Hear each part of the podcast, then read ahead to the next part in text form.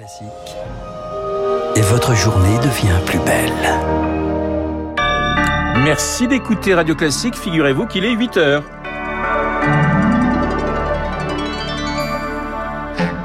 La matinale de Radio Classique avec Renaud Blanc. Et voici les titres du journal à Mariupol, un théâtre refuge de milliers de civils visés par des frappes. L'Ukraine accuse les forces russes pour la première fois. Joe Biden euh, qualifie, lui, Vladimir Poutine de criminel de guerre. La Corse en route vers l'autonomie, mais laquelle? Le mot est sur toutes les lèvres depuis hier. De quoi parle-t-on exactement? Élément de réponse euh, dans ce journal. Et puis, des rayons vidés, des écoles fermées. Il y a deux ans, jour pour jour, la France se confinait. Une période qui a laissé des traces, notamment chez les adolescents. Radio Classique. Et le journal de 8 heures nous est présenté par Lucille Bréau. Bonjour Lucille. Euh, bonjour Renaud, bonjour à tous. Les civils, premières victimes de la guerre en Ukraine. Euh, le mot enfant était pourtant écrit sur le sol en russe en immenses lettres blanches devant et derrière le bâtiment selon des images satellites. Kiev accuse ce matin les forces russes d'avoir bombardé un théâtre, refuge de centaines de personnes à Mariupol, Mariupol ville martyre où le dernier hôpital est débordé. Il a dû prendre le relais de la maternité détruite la semaine dernière. Depuis le début de la guerre, l'OMS a recensé ces 43 attaques contre le système de santé ukrainien, une violation claire du droit humanitaire pour Katia Mitieva d'Amnesty International en Ukraine. Beaucoup d'hôpitaux et centres médicaux ont été attaqués ou bombardés par l'armée russe. Les gens dans ces villes sont donc privés de soins alors que le droit humanitaire protège les hôpitaux. D'après les autorités ukrainiennes, environ 117 hôpitaux et 43 ambulances ont été touchés. Ce ne sont plus des cas isolés. Quand ce type de bâtiment est frappé de manière indiscriminée par des bombardements, c'est un crime de guerre. Un propos recueilli par Marc Tédé, les bombardements ont continué cette nuit dans les villes de Tcherniv, Kharkiv et Saporidja. Frapper les civils, cela fait de Vladimir Poutine un criminel de guerre, selon Joe Biden. Accusation très forte lancée hier, des propos inacceptables et impardonnables pour le Kremlin. La Cour internationale de justice, le plus haut tribunal de l'ONU, ordonnait à Moscou de suspendre immédiatement ses opérations opération militaire en Ukraine. À Kiev, le couvre-feu prend fin ce matin. Et cette guerre fragilise euh, plusieurs centaines, plusieurs milliers même d'entreprises françaises. Jean Castex a dévoilé hier son plan de résilience pour les aider à absorber la hausse des prix de l'énergie, un plan à 7 milliards d'euros.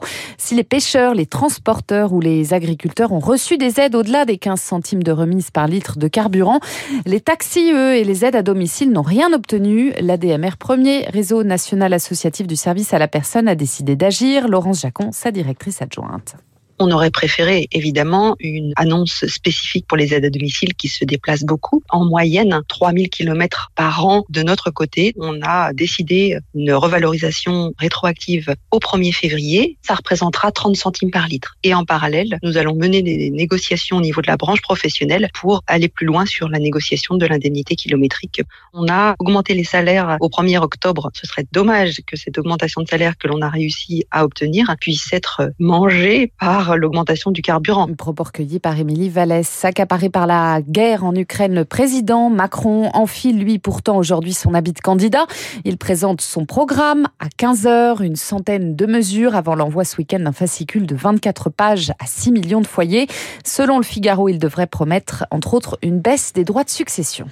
8h04 sur Radio Classique. En Corse, l'amorce d'un dialogue sur l'autonomie. Avec les élus de Lille, Gérald Darmanin les a rencontrés longuement hier. Le ministre ministre de l'Intérieur leur a proposé de se revoir d'ici 15 jours, 3 semaines à Paris en s'engageant sur un calendrier, arrêter une feuille de route d'ici la fin de l'année. Mais le plus dur reste à faire car quand on parle d'autonomie, il y a 50 nuances possibles, Victoire Fort. L'autonomie, c'est donner plus de compétences non régaliennes à un territoire. Mais lesquelles exactement? Le débat très politique est ouvert. Dominique Chagnolo, président du Cercle des constitutionnalistes. Un certain nombre de compétences de nature législative peuvent être adaptées. Et là, il faut une discussion entre l'État et les élus corses pour savoir ce qu'on met dans ce domaine législatif, thème par thème, point par point. Un tabou est levé, mais la discussion est loin d'être terminée. Gérald Darmanin a déjà échangé avec 50 élus corses. André Fazzi, politologue à l'Université de Corse les nationalistes sont souvent les meilleurs ennemis des nationalistes. Je veux dire, il y a une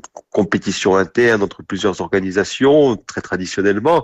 Et je veux dire, s'ils n'arrivent pas à générer de l'unité et du consensus, il est probable que leur discussion avec le gouvernement soit plus difficile à mener. Le ministre de l'Intérieur a donné son calendrier. Trouver un accord sur le futur statut de l'île d'ici à la fin de l'année. L'autonomie est donc suspendue à la réélection du président, mais pas que.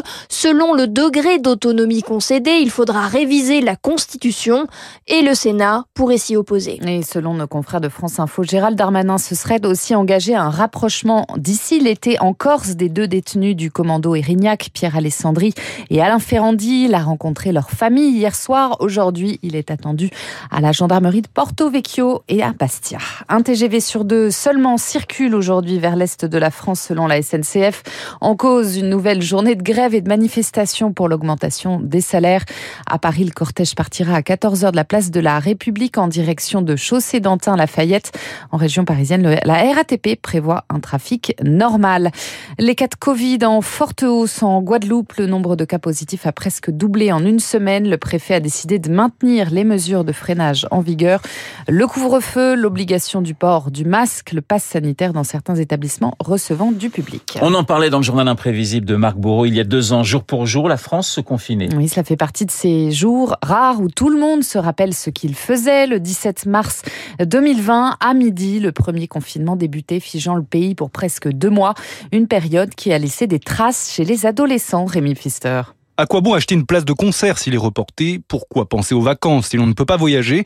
À force de déception ces deux dernières années, certains adolescents n'arrivent plus à se projeter, selon le psychologue Samuel Doc. Je constate qu'il y a une mélancolie euh, diffuse, un sentiment d'abattement, de tristesse qui est resté. Et notamment euh, cette difficulté à pouvoir prévoir des événements. C'est comme s'il y avait à chaque instant ce sentiment que tout pouvait venir être bouleversé. Le confinement a laissé des traces encore difficiles à quantifier, des séquelles qui surgiront peut-être à l'âge adulte, car cette génération Covid n'a pas pu se construire librement. C'est l'âge où justement on découvre le monde social. Et là, c'est vrai qu'avec l'enfermement, beaucoup d'adolescents se sont retrouvés longtemps dans leur famille. Alors en plus, cristallisant hein, bien souvent des difficultés familiales et des conflictualités très importantes. C'est pour ça que beaucoup de mes patients ont le sentiment d'avoir perdu des mois d'existence. L'apprentissage aussi a été faussé. Contrôle continu, cours à distance, un enseignement en dents de scie pour certains qui peut angoisser. Ceux qui ont passé le bac à cette période-là ont l'impression d'avoir obtenu un bac qui n'a pas de valeur, qui voilà ne sera pas reconnu sur le marché de l'emploi, ce qui peut être très insécurisant. C'est la seule génération qui a vécu ça et les adolescents peuvent se sentir très seuls par rapport à ces angoisses. Mais dans son cabinet, Samuel Doc entrevoit aussi une note d'espoir avec le dialogue. Certains adolescents puissent dans leurs ressources propres à cet âge-là